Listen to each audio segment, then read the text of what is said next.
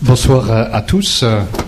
Je suis le Père Ribado Dumas, vicaire épiscopal pour la solidarité, et je me réjouis de vous retrouver ce soir dans le cadre du Festival de la Charité, qui, vous le savez, est cette initiative voulue pour notre archevêque pour euh, nous sensibiliser tous à l'urgence de la charité et à la nécessité de la mettre au cœur de notre foi.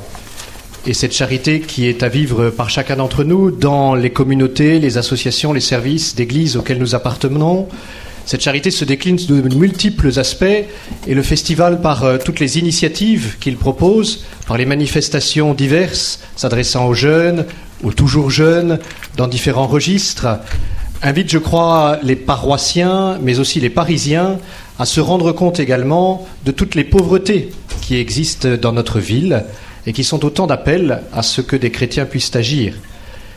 Nous avons, euh, comme transversalement, à tout ce qui se passe dans les communautés. Trois conférences.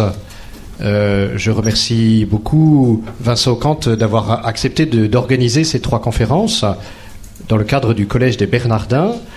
Et puis également euh, des séances de cinéma dont vous pourrez retrouver tout le programme sur le site du festival www.festivaldelacharité.org.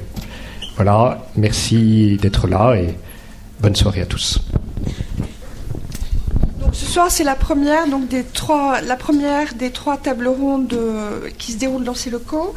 Et elle a pour thème donc charité, justice, solidarité. Après l'encyclique de Benoît XVI sur la charité, où en est le débat Donc les quatre intervenants sont donc euh, Jean-Guilhem Xéry, qui est médecin et président de l'association Au Captif La Libération, qui interviendra d'abord. Ensuite, le père Henri de Villefranche, qui est exégète et professeur à l'école cathédrale. Ensuite, Luc Bodzansky, qui est sociologue. Et Vincent Ocant, donc euh, philosophe, euh, qui, terminera les interventions. Et ensuite, nous aurons un temps de débat euh, avec vous si vous avez des questions.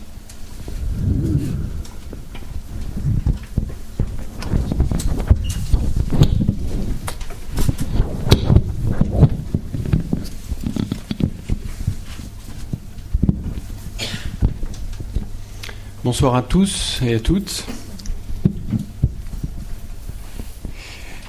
Voilà, quand le, thème de cette euh, conférence Justice, Solidarité, euh, Charité m'a été proposé, je me suis euh, d'abord interrogé sur la façon de l'aborder. Ce qui m'y a aidé, c'est le prolongement. Où en sommes-nous aujourd'hui à l'heure de l'encyclique de Benoît XVI En effet, c'est dans une époque donnée notre époque actuelle, en ce début du XXIe siècle, que cette question se pose pour nous.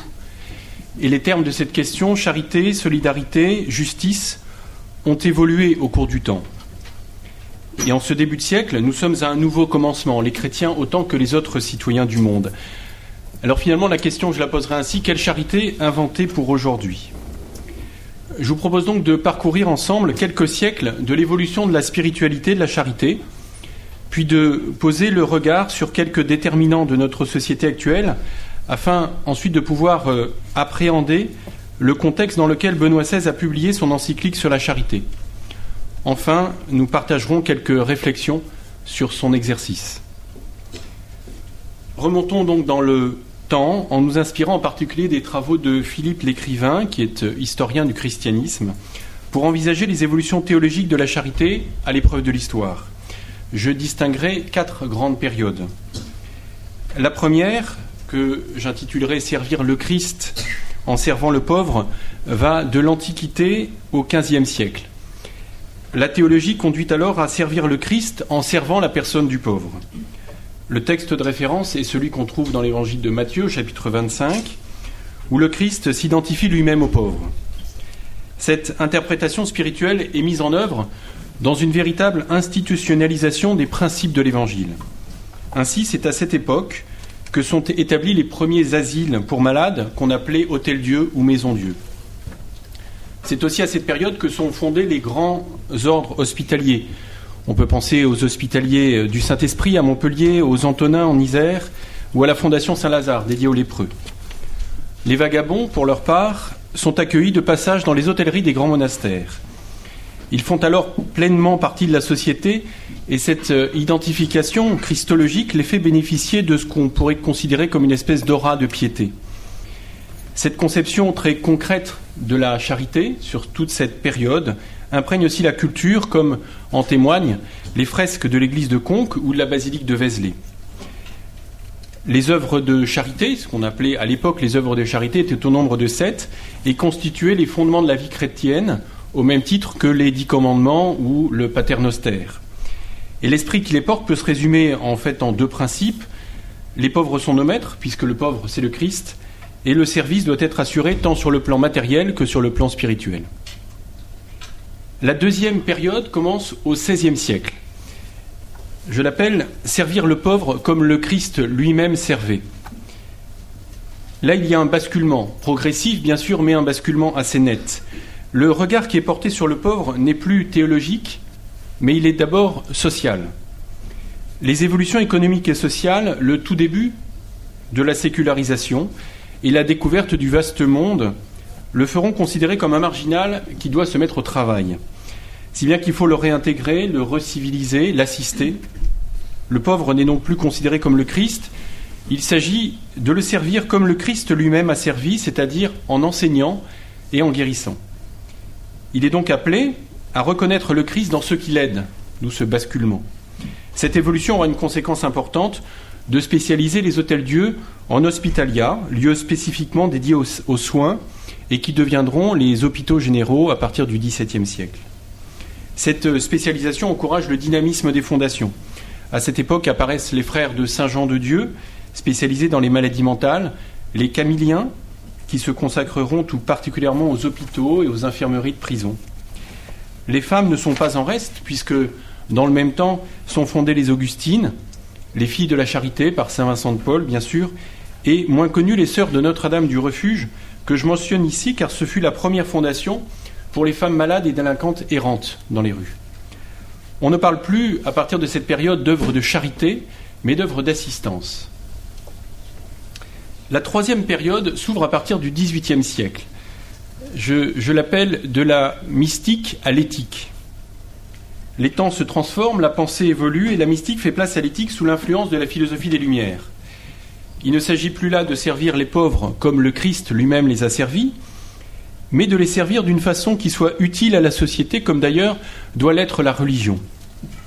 Les temps révolutionnaires vont supprimer les instituts religieux, mais pas les fondations hospitalières, les religieuses étant à cette époque les seules en mesure de soigner les malades. En contrepartie, il était fortement suggéré que la cornette soit remplacée par la cocarde, en pratique qu'elles exercent en civil. C'est dans ce contexte que les multiples fondations développent leurs actions dans le service hospitalier et éducatif sur un trépied d'œuvre qui euh, structure encore l'aide sociale aujourd'hui, depuis la naissance, en passant par la correction jusqu'à la réhabilitation. C'est aussi dans cette accélération de la sécularisation qu'un laïc, Frédéric Ozanam, béatifié par Jean-Paul II, fondera avec des amis la Société de Saint-Vincent de Paul. On notera donc que ce n'est plus un passage d'évangile, celui de Matthieu, ou des passages où on voit Jésus guérir ou enseigner, euh, sur ces passages que reposent les œuvres, mais sur une véritable anthropologie théologique du type création, chute, rédemption, naissance, euh, correction, réhabilitation. On pourrait résumer, cette période par les structures restent, mais les opérateurs changent. Et la dernière période, que j'appelle l'avènement de la solidarité, commence à partir du milieu du XXe siècle, jusqu'à notre actualité euh, contemporaine. Après la prise en charge progressive par les services publics de l'assistance sociale ou médicale, la charité chrétienne cède la place à la solidarité. Et le mot même, qui avait inspiré plusieurs siècles de service du prochain, apparaît ringardisé, pour pas dire ringard, désuet, synonyme de bonnes œuvres. L'essor technologique sans précédent de cette période et la professionnalisation des acteurs accompagnent ce processus. Au modèle vocationnel succède le modèle professionnel. La loi Debré, d'après-guerre, fait des établissements hospitaliers de hauts lieux de sciences et de techniques, au risque de les rendre de plus en plus inhospitaliers. Dans les dernières décades, tout s'accélère et les années 70 sont à cet égard importantes. Pour la première fois, des médecins français, des French doctors, interviennent au Biafra dans un contexte d'urgence médicale sous l'œil des caméras. L'humanitaire est né. En 1986 apparaît le premier secrétariat d'État à l'action humanitaire d'urgence et depuis cette notion explose concernant de nombreuses disciplines allant de la médecine à l'écologie ou de l'alimentaire à la logistique. Cet humanitaire a un certain nombre de caractéristiques. Il se donne comme objectif d'agir sur un mode distinct de celui des États ou des entreprises pour ceux qui souffrent, avec une médiatisation importante, au nom d'un principe d'humanité et sans référence religieuse. Paradoxalement, dans le même temps, les grandes figures médiatiques engagées pour les plus pauvres restent des religieux. Mère Teresa, l'abbé Pierre ou sœur Emmanuel. Aujourd'hui, en 2008, sur un plan éthique, une des interrogations essentielles que se posent les différents acteurs, chrétiens ou non, engagés dans la solidarité, peut se formuler ainsi. Comment conserver des pratiques médicales, sociales, humanitaires, encore humaines, dans les contextes technologiques et financiers actuels? Dans une sémantique chrétienne, comment se comporter en bon samaritain? Et qui est mon prochain? En effet, après le Concile de Vatican II, dans les années 60, les chrétiens ont pensé théologiquement leur place en dialogue et en rencontre avec le monde. Et là, deux références de l'Évangile se dégagent. D'abord celle du bon samaritain qui secourt et assiste son prochain concrètement, et ensuite celle de la femme samaritaine qui ouvre et qui conduit ses contemporains à une dimension spirituelle, en quelque sorte à un autre type de rencontre. Ce parcours n'est qu'un survol très incomplet et non exhaustif, bien sûr. Il a pour seul objectif d'illustrer combien les notions de charité et de solidarité, de service des plus pauvres et ce qui sous-tend l'action vers eux ont évolué au cours du temps, au cours des siècles. Les environnements philosophiques, politiques, techniques, religieux ont déterminé ces évolutions. Alors quels sont-ils pour nous aujourd'hui? Je les résumerai en quelques mots. Une société de l'individu et de l'instant. En ce début de siècle, il est frappant de constater le déclin des messianismes religieux, mais aussi politiques ou philosophiques, ou pour le dire autrement, le recul des espérances chrétiennes ou séculières. Du coup, l'histoire n'apparaît plus orientée, elle ne va plus nulle part, comme le dit Jean-Claude Esselin. Le chrétien, comme l'homme des Lumières ou comme le communiste, ne parviennent plus à donner un horizon, à pointer un avenir pour leurs contemporains. Vivre le temps consiste alors à vivre l'instant, le présent. Avoir de l'espoir est difficile et être dans l'espérance devient même hors propos. La toile de fond de ce tableau est le libéralisme, qui met au premier plan l'individu avant la société civile ou religieuse. Il n'interdit rien, il encourage les expériences, il garantit les libertés individuelles, et il attise la méfiance à l'égard des pouvoirs institués. Le consommateur prend le pas sur le citoyen, la loi sur la morale, et le contrat sur le pacte social. L'émotionnel domine le raisonné, les réalités médiatiques, le plus souvent infantiles et polémiques, l'emportent sur la réalité tout court. Les révolutions technologiques annulent le temps et les distances, et ainsi modifient en profondeur les modalités de relation à l'autre. Sur un plan philosophique, les derniers best-sellers de la catégorie sont ceux d'auteurs interrogeant une spiritualité laïque ou sans Dieu. Je pense ici à André Comte-Sponville ou Luc Ferry. Il est d'ailleurs plus acceptable aujourd'hui d'évoquer le divin qu'un Dieu personnel et identifiable un sentiment religieux qu'une foi construite, une harmonie avec la nature qu'une communion fraternelle. Si bien que le croyant convaincu et l'athée affirmé ne sont aujourd'hui plus majoritaires. Le contexte actuel pourrait euh, se résumer donc de la façon suivante. D'une part, une perte du sens de la charité de l'Évangile et un recul des organisations d'Église dans son exercice. D'autre part, une sécularisation de l'aide aux plus pauvres, un développement de l'humanitaire et une valorisation du terme de solidarité.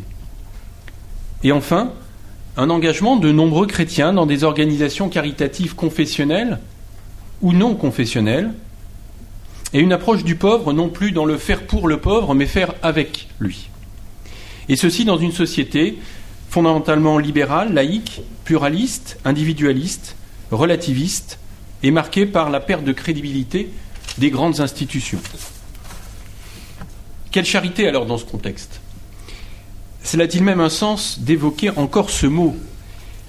L'Évangile a-t-il encore quelque chose à nous dire? À quoi peut bien servir l'Église puisque l'État et les ONG s'occupent de temps Nous avons vu combien la façon de vivre la charité des chrétiens a évolué au cours des siècles. Aujourd'hui, les chrétiens ont à s'interroger sur ce qu'aimer veut dire et ont à vivre une nouvelle présence auprès des plus pauvres. Quelle peut en être sa légitimité théologique ou spirituelle Benoît XVI apporte dans sa première encyclique Deus Caritas Est, publiée en 2006, des éléments très éclairants à ce sujet. Sans la commenter, je relèverai quelques points qui me paraissent significatifs pour notre débat. La première partie est consacrée à une réflexion philosophique, anthropologique et théologique sur l'amour et les différentes formes qu'il revêt, Eros, agapé, philia, issus de la philosophie grecque. Benoît XVI démontre qu'il n'y a pas d'opposition entre l'éros, qui est le registre pulsionnel de l'amour, et l'agapé, qui est le registre purement oblatif, le registre du don, de l'alliance fidèle. Donc il n'y a pas de conflit entre l'amour humain et l'amour de Dieu. Il parle même de l'éros de Dieu. Et il ajoute que l'amour n'est pas seulement un sentiment, mais il requiert aussi la volonté et l'intelligence. La seconde partie concerne spécifiquement l'Église dans son activité de charité. Le document nous rappelle que l'exercice de la charité n'est pas facultatif et fait partie des trois fondamentaux de l'Église avec l'annonce de l'Évangile et la célébration des sacrements. L'Église est appelée à incarner la charité en actes. Un acte de charité ponctuel, spécifique, mais il est toujours inséparable du mystère même de l'Église. La lutte pour la justice est parfaitement légitime et elle est du ressort de l'État et du pouvoir politique. Mais elle ne suffit pas car il faut un service de l'amour, qui est la définition même de la charité et la mission propre de l'Église, selon Benoît XVI. Il est important, en outre, conformément au principe de subsidiarité de la doctrine sociale de l'Église, que toutes les décisions, les questions, ne remonte pas au plus haut niveau, et là l'encyclique pointe le rôle des structures intermédiaires telles qu'organisations, mouvements, associations, avec des responsables chrétiens qui s'engagent et qui collaborent avec d'autres partenaires. La charité est donc à la fois du registre collectif, mais aussi du registre personnel. Elle doit être indépendante de toute idéologie et n'avoir aucune visée prosélyte. Son exercice concerne la dimension temporelle, nécessitant des moyens techniques et professionnels. Il requiert aussi et surtout une formation du cœur pour répondre aux besoins en humanité des plus pauvres et être des témoins crédibles du Christ.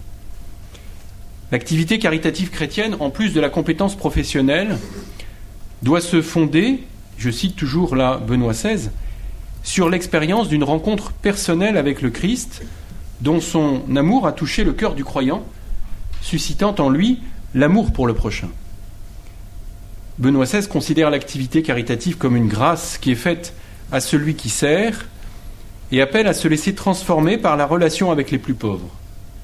Il termine en insistant sur l'importance de la vie de prière face à l'activisme et au sécularisme. Comment alors, dans le contexte ecclésial, et sociétale actuelle recevoir cette encyclique? Elle résonne d'abord comme un appel à s'interroger sur ce qu'est l'homme aujourd'hui. Ensuite, à privilégier la rencontre comme le lieu par excellence où peut se vivre la charité. Charité qui est don de Dieu et qui se nourrit donc d'une vraie vie spirituelle. Un enjeu fort est donc aujourd'hui de mettre l'homme au centre de notre charité. Mais on en vient à se demander qu'est-ce que l'homme? Sur un plan philosophique, l'anthropologie judéo-chrétienne nous éclaire sur ce point. La personne humaine a une dimension naturelle, observable, mesurable, perceptible, mais elle est aussi un, mystère lié à sa dimension éternelle et sa vocation aux valeurs transcendantes. Personne humaine. Humain, étymologiquement, a en son centre la syllabe man, qu'on trouve en anglais, en français, en allemand, dont la racine sanscrite, mana, signifie esprit. Un autre éclairage possible sur personne humaine, c'est personne. Personne signifie à la fois qu'il y a quelqu'un, mais aussi qu'il n'y a personne. Ce qui nous indique que l'homme est à la fois ce qu'il est, mais aussi ce qu'il n'est pas encore. Ce qu'on en voit et aussi ce qui nous en demeure invisible, comme le décrit joliment Bertrand Vergely. L'homme est donc un mystère. En outre, sur un plan théologique, l'Écriture nous révèle que l'homme, à l'image de Dieu, est aussi un être essentiellement relationnel, un être pluriel, fait par amour et pour l'amour. Mettre l'homme au centre, c'est donc d'abord le considérer dans l'intégralité de son être, c'est-à-dire dans ses dimensions corporelles, mais aussi relationnelles et spirituelles. Bien qu'on peut maintenant se poser plus tranquillement la question, qu'est-ce que la charité? La charité, c'est, comme le dit l'Écriture, vivre le commandement tu aimeras le Seigneur de tout ton cœur, de toute ton âme, de toute ta force et ton prochain comme toi-même, comme le rappelle Jésus dans l'évangile de Marc. Double commandement unique en réalité. Ainsi, la charité n'apparaît pas comme un amour en plus, mais comme le cœur même de Dieu. Et si ce terme de charité est aujourd'hui péjoré, ringardisé, c'est peut-être car le premier commandement, aimer Dieu, a disparu derrière le second, aimer son prochain. Pourtant, l'apôtre Paul, dans sa première lettre aux Corinthiens, nous explique dans son fameux hymne à la charité qu'il s'agit de la plus belle, la plus grande des vertus théologales. La charité se révèle être la source de l'amour du prochain. Et Jésus lui-même nous invite à nous aimer les uns les autres comme il nous a aimés. Et ce comme il nous a aimés est probablement la spécificité de la charité chrétienne.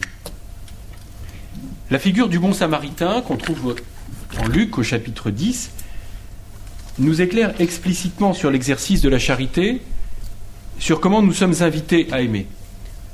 Reprenons-la ensemble, si vous le voulez bien. Un Samaritain est en voyage et il trouve dans le fossé un homme laissé pour mort. Il l'amène dans une auberge et le confie au propriétaire. Il demande à cet homme de s'en occuper en l'assurant de la prise en charge financière et d'un retour prochain. L'attitude du Samaritain est exemplaire. D'abord, il, pose des gestes concrets. On imagine qu'il l'extrait du fossé, lui donne à boire, qu'il pense ses plaies, qu'il assure sa survie, qu'il le charge sur sa monture ou bien ses épaules, avant de le conduire dans un lieu où il pourra se remettre sur pied. Il pose des actes à sa mesure qui ne relèvent pas du miracle. Ensuite, il remet en relation. Il ne se l'approprie donc pas, il le confie à un autre, un autre qui est d'ailleurs peut-être plus compétent que lui. Ensuite, il reprend la route. C'est-à-dire qu'il n'est pas dans la fusion. Il n'est pas gagné par l'émotion, comme envahi par l'autre. Et il reprend le chemin de sa propre vie. Puis il reviendra, et même s'il reprend le cours de sa vie, il garde une attention pour celui qu'il a secouru. Il en a le souci à long terme. Et par son départ, il ne crée pas de dépendance, de culpabilité ou d'attachement. Il laisse l'autre reprendre sa route comme il l'entend, il laisse aussi la place pour que le blessé puisse se demander éventuellement mais qui m'a sauvé? On a là des ingrédients qui me paraissent fondamentaux dans l'exercice de la charité. Être dans le concret, dans le réel, remettre l'autre en relation, le restaurer dans son autonomie, le porter dans la durée, et enfin savoir se faire absent pour laisser surgir une interrogation. Nous avons donc vu l'importance d'envisager l'homme dans toutes ses dimensions, corporelles, spirituelles, relationnelles, la nécessité de poser des actes concrets et d'être vraiment présent à l'autre. Dans une dynamique de charité, je formulerai donc les choses ainsi. Donner, agir, poser des actes, à travers ces gestes, donner de soi, se donner. Et à travers ce don de soi, laisser Dieu se donner. Il s'agit là résolument d'une dynamique de désir et aussi de foi. Prendre conscience de ce triptyque conduit à ne plus poser ses gestes de la même façon. Jésus nous invite à cet enchaînement et le chapitre 25 de l'Évangile selon Saint Matthieu peut l'illustrer. Ce passage nous parle de ce qui préside au choix du Fils de l'homme pour orienter ceux qui iront dans la vie éternelle ou dans le châtiment éternel. Il s'adresse au béni du Père dans les termes suivants J'ai eu faim et vous m'avez donné à manger, j'ai eu soif, vous m'avez donné à boire, j'étais étranger, vous m'avez recueilli, etc. Et puis, toutes les fois que vous avez fait ces choses à l'un de ces plus petits de mes frères, c'est à moi que vous les avez faites. Ce passage nous éclaire sur la portée de nos actes. Nous serons jugés sur le fait de visiter et non pas de guérir, de donner à boire et non pas d'étancher, de donner à manger, non pas de rassasier. Le Christ nous signifie ainsi que lui seul peut étancher, lui seul peut rassasier, guérir et fondamentalement nous libérer. Si bien que ce qui nous est demandé d'accomplir est tangible, limité. Et c'est dans la finitude de nos gestes que peut alors se déployer la plénitude de la vie en Dieu. Il y a toujours, peut-être peut-on le dire de cette façon, quelque chose de plus grand que nous qui se dit dans nos gestes. Pensons à ce sujet au geste que fait le prêtre lors du sacrement de l'Eucharistie. Geste tout simple, geste pourtant qui signifie le lieu même où Dieu se donne. Faisons de nos gestes concrets des sacrements, c'est-à-dire des gestes où Dieu agit et dit sa présence. Plus profondément, c'est le partage entre l'agir et l'être agi qui apparaît en filigrane dans cet équilibre entre l'action et la vie spirituelle. Sommes-nous totalement maîtres de nos actes et propos, ou bien consentons-nous à ce qu'une part de nous-mêmes nous échappe pour que plus grand que nous se dise? L'Esprit de vérité demeure avec vous et il sera en vous, nous dit Jean au chapitre 14 de son évangile. Et quelques versets plus loin, si quelqu'un m'aime, il gardera ma parole et mon Père l'aimera. Nous viendrons à lui et nous ferons notre demeure chez lui. Par ces versets, Jésus nous dit que Dieu est prêt à s'inviter et à habiter chez nous. La charité vient de Dieu et elle sera d'autant plus signifiante pour ceux que nous rencontrons que nous serons nous-mêmes habités par lui. D'où l'importance de nourrir notre vie intérieure, notre vie spirituelle. Il faut sans cesse aller et venir de la prière à la charité mise en œuvre. Benoît XVI, dans son encyclique, le précise Celui qui va vers Dieu ne s'éloigne pas des hommes, au contraire, il se rapproche d'eux. Le père Marie-Eugène de l'Enfant Jésus, qui était carme, le disait autrement. Il disait Ce sont les vrais contemplatifs qui sont les hommes d'action les plus complets. C'est en cultivant notre relation, notre proximité avec Dieu, que nous serons d'autant plus témoins du ressuscité, en allant puiser à la source que nous pourrons la révéler. Mais quelle qu'en soit la forme, le développement de notre intériorité ne peut qu'élargir notre disponibilité à l'autre. Nous avons ainsi à toujours plus humaniser notre pratique au sens d'y mettre de l'humain et de l'humain habité. Sortir de la seule logique de prestation, de service ou d'assistance pour entrer dans une relation de personne à personne. Un exclu, par exemple, n'est pas un dossier à régler, mais une personne à rencontrer. La relation avant la prestation.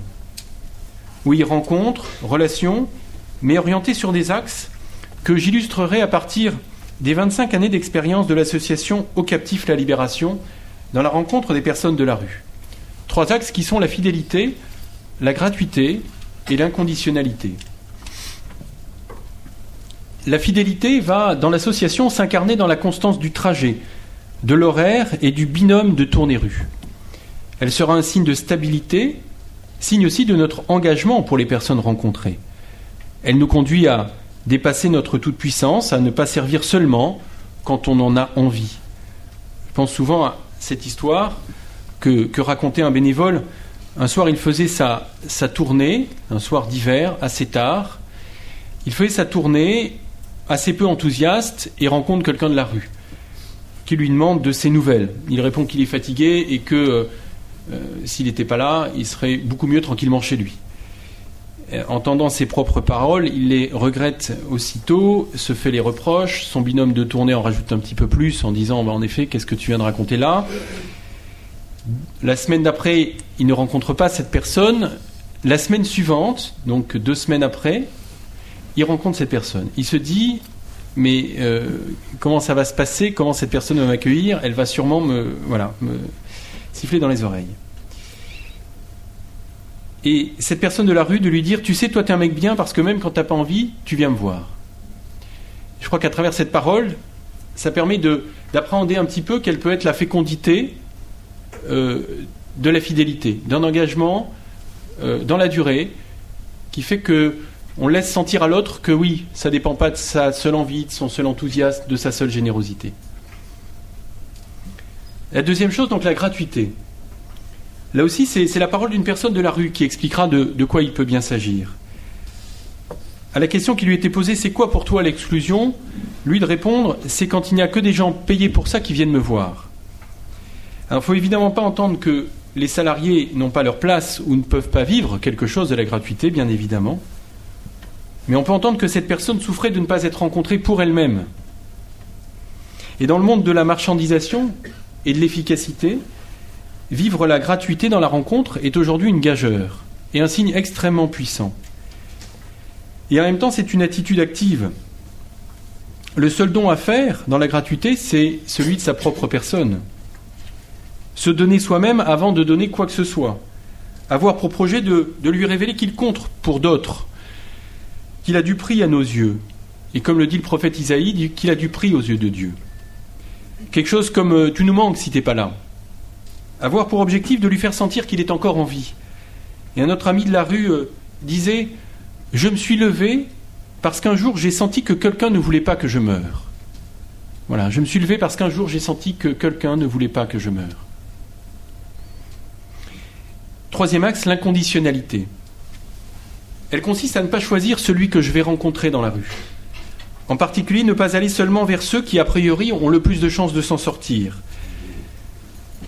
Quelque chose comme euh, je ne sais pas si je peux quelque chose pour toi, peut-être même que je peux plus grand-chose, mais tu peux avoir confiance. Moi, je, je suis là et je serai là. Et cette inconditionnalité va jusqu'à peut-être avoir encore plus d'attention pour les plus cassés, pour les plus exclus des exclus, les plus souffrants des souffrants, ou ceux qui, pour les captifs, finiront leur vie sur le trottoir. Un membre des captifs ne me disait-il pas J'ai l'impression avec certains gars de faire de l'accompagnement aux mourants dans la rue, un peu comme en soins palliatifs. Évidemment, rencontrer l'autre en vérité, le rejoindre dans ce qu'il vit est difficile. Chacun le sait par expérience. D'autant plus que cela pose la question du contact que j'ai avec mes propres échecs, mes propres fragilités, avec ma propre blessure. Il me semble que l'enjeu de la rencontre est de s'y rendre avec cette vulnérabilité et de considérer que l'authentique rencontre se produit non pas tant entre un riche et un pauvre, mais entre deux pauvres. Sur un plan concret, je vous livre quelques éléments d'interrogation, pour moi, sur le cadre qui peut bonifier cette rencontre. D'abord le temps, le temps que l'on accorde. Le temps, on se rend bien compte, cette denrée de plus en plus rare aujourd'hui, et elle est probablement ce qui coûte de plus en plus cher, voire le plus cher. D'autant plus que quand il est donné, on ne peut plus le reprendre. Et pourtant, le temps perdu, apparemment perdu avec les plus pauvres, a souvent des vertus de charité étonnantes. Deuxième point d'attention pour moi, c'est, c'est l'attention justement aux plus souffrants des souffrants, aux plus exclus des exclus, qui ne sont pas toujours ceux qui font le plus de bruit. Je pense à cette personne âgée dont le facteur sera une des seules visites, cet homme, cet brisé par la démence de son épouse, cette jeune femme en grande souffrance psychique, ses parents qui pleurent leur enfant. Un troisième point d'attention est notre rapport au corps, à nos gestes, à nos attitudes, qui peuvent dire une douceur, une compassion, une présence dont parfois les mots eux-mêmes ne sont plus capables. Autre point important, je crois, la façon dont nous vivons nos limites, notre propre impuissance à soulager, notre propre impuissance à accompagner l'autre et à le rejoindre. Nous sommes là violemment renvoyé au mystère de la croix qui porte en lui-même le mystère de la résurrection. Quelque chose comme euh, nous conduit à renoncer à sauver l'autre pour être habité par le seul désir qu'il vive. Et enfin, de last but not de liste, l'écoute. L'écoute parce qu'elle est probablement la plus humble, la première et toujours la dernière des hospitalités possibles. Charité comme cœur même de Dieu, don de soi dans la rencontre, don de Dieu dans ses gestes et son engagement, intériorité, amour, enfin, etc. Ces propos sont bien beaux. Euh, mais est-ce qu'ils ne risquent pas de conduire les chrétiens à un excès de spiritualisation, à une espèce de mystique désincarné Cela peut-il même les conduire à considérer qu'exercer la charité est une, sorte de passeport pour le ciel, comme je l'entendais dire récemment, ou bien même que les chrétiens détiendraient euh, le secret de l'amour du prochain? Beaucoup d'hommes, en particulier engagés dans des fonctions de soins, d'aide, de solidarité ou d'accompagnement, sont habités par la conviction formulée ou non que la vie humaine doit être conduite sous le signe de l'amour de l'autre. Il s'agit d'une réalité culturelle de notre société, fruit aussi d'une culture occidentale profondément marquée par le christianisme. De nombreux autres hommes et femmes de bonne volonté sont donc, avec les chrétiens, engagés sur le terrain de la solidarité, de la fraternité, de la justice. Les chrétiens n'ont donc pas le monopole de l'amour ou du service, on le sait tous, mais c'est toujours bon de se le redire. Il est d'ailleurs toujours précieux de s'arrêter pour regarder ses compagnons dans l'action qui souvent ne partagent pas nos convictions et forcent notre admiration par leur dévouement et leur sens du service. Et c'est là où un dialogue fécond peut s'instaurer entre chrétiens et non-chrétiens engagés dans le service de l'autre. Les humanitaires, entre guillemets, appelons-les ainsi au moins pour notre propos de ce soir, nous rappellent que la solidarité est une composante profondément humaine qui n'est pas que de l'ordre de la foi, que l'homme a été ainsi fait qu'il peut, en dehors de toute conviction religieuse, se sentir un devoir de fraternité, qu'il peut, en dehors de toute spiritualisation, se battre pour que justice soit faite à son frère. Autrement dit, qu'être solidaire est inscrit dans la nature même de l'autre. En outre, et à titre personnel, il m'arrive d'être impressionné par la réactivité, le sens de l'action, l'efficacité de nombreuses ONG, par leur capacité à utiliser les moyens médiatiques pour faire avancer leur cause, tout en respectant, ça arrive, la dignité de ceux pour qui ils s'engagent. Ou bien encore à entrer dans un vrai dialogue avec d'autres acteurs de la société, politique ou mécènes en particulier. Probablement y a-t-il là beaucoup à apprendre pour les chrétiens. Et dans le même temps, l'anthropologie biblique, les 2000 ans d'histoire de l'Église au cours desquels elle a toujours une attention particulière pour les plus pauvres, les initiatives et fondations caritatives concrètes passées et présentes apportent à chacun, qu'il soit croyant ou non, des lumières bien utiles et une expérience manifeste dans le service de l'autre. En outre, ce qu'on appelle les conseils évangéliques, donc de pauvreté, de chasteté, d'obéissance, peuvent être compris comme des guides précieux, comme des conseils de sagesse et des références éthiques, quelle que soit sa foi. Ainsi, la pauvreté peut-elle être entendue comme un appel au partage universel vers les plus démunis, dont l'objectif n'est pas de s'enrichir. Elle nous invite aussi à le faire avec ses propres pauvretés.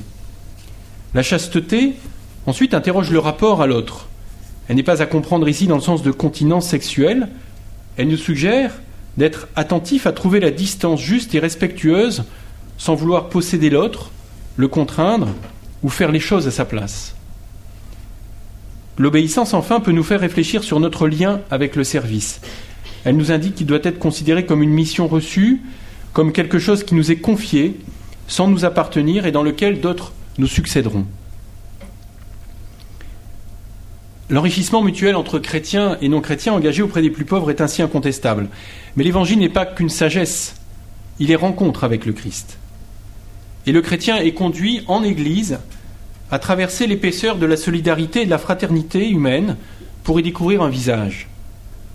Le chrétien sait par expérience, il croit aussi, par grâce, que cet amour et ce service du prochain ont une source et une origine. Et la question qui se pose à lui est alors qu'est-ce qu'être chrétien? À quoi m'appelle mon baptême? Qu'est-ce que cette rencontre avec le Christ, aussi modeste soit-elle, change pour moi? Je crois personnellement qu'elle nous appelle à être un signe d'un autre avec un grand A. Je pense là à la phrase de Jean-Baptiste qu'on trouve dans l'évangile de Jean. Au milieu de vous, il est quelqu'un que vous ne connaissez pas, celui qui vient après moi, dont moi, je ne suis pas digne de dénouer la courroie des sandales. Jean-Baptiste parlait évidemment du Christ. Être signe donc de celui qui nous envoie et qui est la source et l'accomplissement de notre vie. Au terme de ce parcours, je ne sais pas si des lignes se sont dégagées pour vous sur ce que peut être une charité adaptée à notre temps, sur cette diaconie qui consiste à révéler aux hommes, tous les hommes, l'amour dont Dieu les aime.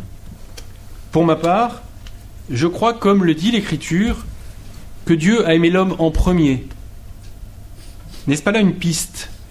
Aimer l'autre comme Dieu lui-même m'a aimé, aimer le plus pauvre à partir de l'expérience de l'amour de Dieu dans ma vie. C'est le cinéaste Ingmar Bergman qui nous donne le mot de la fin.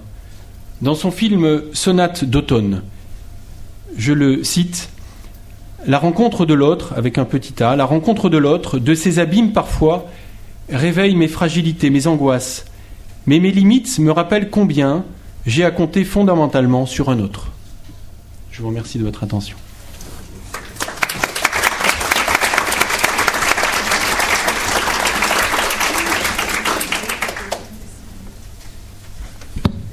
Le père Henri de Villefranche maintenant va répondre. Je ne sais pas si c'est une réponse, mais euh, par rapport à notamment l'écriture, on m'a demandé de préciser peut-être ou d'engager un certain nombre de précisions sur la manière dont Benoît XVI engage l'écriture sainte. Je voudrais d'abord souligner, c'est que euh, quand un Benoît XVI lit la Bible, c'est pas d'abord et principalement pour y trouver, je dirais, des, des solutions un peu toutes faites, c'est aussi pour euh, entendre un certain nombre de questions. la Bible, l'Écriture nous apprend à envisager un certain nombre de manières de considérer aussi bien Dieu que l'homme, qui sont des pistes ouvertes la manière dont Benoît XVI parle de la Bible dans son encyclique, mais la manière dont il parle de, Jésus de Nazareth dans son autre bouquin qui a suivi, euh, montre que c'est bien sa perspective. Et on va chercher le, surplus du sens. Et ce surplus, souvent, euh, ben, c'est en forme de question. Là, il y en aura au moins deux qui ont été soulevées. Hein. La première, c'est euh, comment peut-il y avoir une dimension sacramentelle à la charité, c'est-à-dire comment est-ce qu'on peut aimer Dieu et son prochain dans le même acte? Et euh, le deuxième point, c'est euh, comment la charité peut-elle être un commandement? Parce que c'est quand même très paradoxal euh, qu'elle soit un commandement, aussi bien dans l'Ancien que dans le Nouveau Testament. Alors, pour envisager justement ce surplus, Benoît XVI le prend sur deux perspectives. Hein, la première sur Dieu, la deuxième donc d'un point de vue anthropologique. Sur Dieu, il va noter d'abord que euh, Dieu se présente avant tout comme une personne. Hein. Le Seigneur, euh, notre Dieu, est l'unique. Hein. Donc euh, il n'est pas une idée, hein. il est quelqu'un que l'on rencontre et qui, alors ça c'est paradoxal, doit être aimé. Avant qu'on dise que Dieu aime, Dieu demande qu'on l'aime. Enfin, Dieu demande, Dieu commande qu'on l'aime. Hein, Dieu est unique, tu aimeras le Seigneur ton Dieu, et on l'a cité, Jean-Guilhem l'a cité, de tout ton cœur. Oui, une sorte de, de totalité. Hein. Alors, oui, c'est un, un, paradoxe qui fait réfléchir. Pourquoi est-ce que Dieu me commande d'aimer? Ah ben parce que, de fait, oui, ça fait appel à la mémoire, donc ce n'est pas immédiat. Hein, il y a tout un... C'est comme un... C'est comme un raisonnement qui doit être fait. Oui, voilà, je me souviens ou je comprends parce que ce n'est pas évident, que Dieu s'est montré comme celui qui aime. Et on nous apprend après, c'est dans le Deutéronome au chapitre 7e, on nous apprend que de fait, si Dieu a choisi son peuple, c'est uniquement par amour. Par amour et un amour très particulier. Pourquoi? Parce que ce peuple était dans la détresse. au moment où on nous montre que Dieu est unique, il est quelqu'un, et en même temps qu'il est amour, c'est pas un amour a priori, c'est un amour dans une situation où il faut sauver quelqu'un. C'est un amour dans une situation difficile. Hein. celle ben là de l'esclavage. Dieu va sauver hein, son peuple en danger de mort. Une fois que cette relation d'amour dans l'alliance va être établie, cet amour va continuer d'être compliqué. Là, sont les prophètes sont invoqués, Osée d'abord, Ézéchiel ensuite, où l'amour de Dieu pour son peuple va être bafoué hein, par euh, l'idolâtrie. Euh, on va prendre la métaphore de l'adultère pour montrer que ben voilà, cet amour n'est pas, reçu, n'est pas compris, même il est méprisé. Donc il n'est pas euh, bilatéral, non, il arrive à être unilatéral et Dieu voilà, maintient l'initiative de cette charité, même s'il n'y a pas de répondant. Hein. Euh, d'ailleurs, vous noterez aussi l'aspect de désintéressement, toujours du côté divin. Là encore, c'est très surprenant. Euh, Dieu, en Jésus-Christ, dira Je vous aime, mais il ne dit pas ensuite, ben, en réponse, aimez-moi. Hein. Euh, je vous aime, aimez-vous les uns les autres. c'est un amour qui n'est pas simplement réciproque, non, il va s'étendre. Et donc, de manière donc théologique, on a vraiment l'idée d'un amour euh, qui prend l'initiative, qui est difficile et qui est parfaitement désintéressé. Hein. On pourrait d'ailleurs le souligner par une autre dimension, c'est que dans cette histoire, on va dire, de sauvetage, en situation de complication, ben, on voit bien que la déclaration d'amour, c'est-à-dire même l'idée de sauver, précède le commandement. Dieu ne dit pas, ben, écoute, si tu me reconnais, je vais te sauver. Hein, non, euh, je sauve, maintenant reconnais-moi. Donc vraiment de la part euh, de Dieu, on va dire que la charité est vraiment un principe euh, dynamique qui est offert comme à notre disposition. Il y a un deuxième versant qui est capital, euh, c'est celui de fait euh, de l'anthropologie. Hein. Alors, dans le domaine de l'anthropologie, là encore, il y, a, une première figure qui est saisie, un peu d'ailleurs comme celle de Dieu, c'est d'abord le couple humain. N'importe quel couple humain, c'est l'association homme-femme, hein, qui là encore est unique. comme Dieu est unique, l'association homme-femme est unique. Hein. Mais là encore, elle est mise dans une situation très singulière, celle d'une aide. Alors pas de l'aide ménagère, hein. il s'agit d'une aide vitale. Euh, quand l'homme est seul, voilà, il, voilà, c'est pas, pas possible. Il lui faut euh, quelqu'un, hein, euh, comme à son image, qui soit véritablement une aide vitale pour qu'il puisse vivre. là encore, il y a une sorte de nécessité. Hein. C'est pas une espèce de luxe ou un surplus, c'est une condition de vie. Et alors quand Adam voit sa femme, il dit ah ça y est, cette fois-ci, c'est les os de mes os, la chair de ma chair. Formidable. Et on se dit, ben vraiment, voilà, entre l'homme et la femme qui s'aiment, il y a cette unité euh, euh, tout à fait euh, vitale dans le sentiment de la charité. Mais on s'aperçoit que cette expression biblique, que l'on ne retient en général que du couple humain, va beaucoup plus loin, alors notamment dans les autres textes de la loi ou de la Torah, et surtout des prophètes. C'est-à-dire que qui dit à quelqu'un tu es l'os de mes os et la chair de ma chair Ce n'est pas simplement l'homme et son épouse ou l'épouse et son mari, c'est euh, le cercle familial étendu, on va dire c'est dans le clan, hein, où on va se dire, ben voilà, tu es un cousin lointain, tu es ma propre chair, voyez, donc dans la famille, et mieux encore, et on l'a dans, le prophète Isaïe, hein, il s'agit de secourir le pauvre qui a besoin d'être secouru, pour quelle raison tu ne te déroberas pas à ta propre chair. C'est-à-dire que la relation établie euh, dans l'intimité de l'homme et de son épouse se retrouve reprise pour fonder euh, celui qui va aimer son frère qui est dans le besoin. donc ce n'est pas du tout exclusif d'un ordre refermé, réciproque, hein, l'homme et la femme. Il s'agit de l'homme et son prochain, n'importe quel prochain, dans lequel, en particulier toujours dans ce hum, contexte de la détresse, il va trouver sa propre chair, son propre corps ça, c'est une, on va dire, c'est une anthropologie qui est quand même assez singulière. Et si on cherchait, je dirais, des, nécessités, enfin des, des, éléments d'utilité euh, à être chrétien, on dirait qu'il y a quand même une parole, un enseignement, voire même une célébration où ce genre d'idées ou de conceptions sur Dieu et sur l'homme peuvent être euh, affirmés, euh, enseignés, débattus, contestés, mais là aussi approfondis. Hein. Et enfin, alors, vous allez dire, j'ai beaucoup parlé plutôt de l'Ancien Testament. Le pape dit curieusement, oui, mais le Nouveau Testament n'ajoute rien au plan conceptuel euh, à l'Ancien Testament. C'est la, personne du Christ hein, qui est la vraie nouveauté. bon, mais c'est un débat théologique euh, intéressant, mais on pourrait quand même en tirer euh, deux choses étonnantes. la première, et qui pourra peut-être nous aider, mais Jean Dulaine nous en dira plus, et les autres aussi, mais eh ben, c'est que la charité, c'est quand même dangereux. Je veux dire que oui, c'est très engageant, euh, et c'est dangereux puisqu'on pourrait dire que Jésus va multiplier les signes de bienfaisance et ça va le mener à la croix. Et ayant aimé les siens jusqu'au bout, ben, ça, le mène, euh, ça le mène là euh, aussi. Donc voilà, il y a toujours, je crois, il faut à mon avis, il faut le savoir, enfin je le tire de la Bible et de ses considérations pontificales, oui, c'est engageant, on peut perdre des plumes, bon, et euh, il y a un risque. Voilà. Hein. la charité, il y, a un côté risqué. Bon, euh, qui suppose effectivement les trois axes hein, que tu as développés et qui doivent être conscientes. pour que ce soit véritablement euh, vrai, et on va dire même aussi efficace.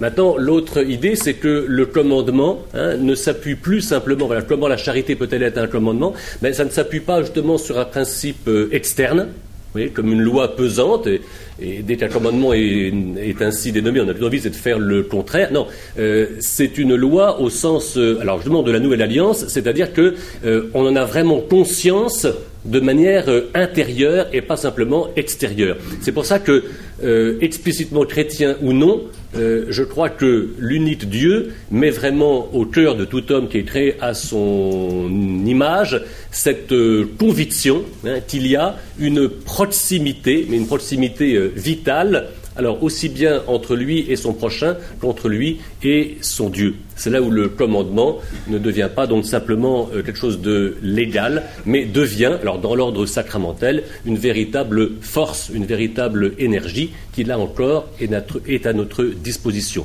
Encore faut-il, je crois, euh, le faire savoir, car c'est un trésor sans fin et on peut y puiser abondamment. Voilà pour ces quelques compléments, je vais dire, mais qui vont euh, tu ne contestes pas, au contraire, euh, ce que tu nous as dit. Voilà, euh, j'ai quelques minutes. Hein, S'il y a des questions après, on verra Frédéric. Alors.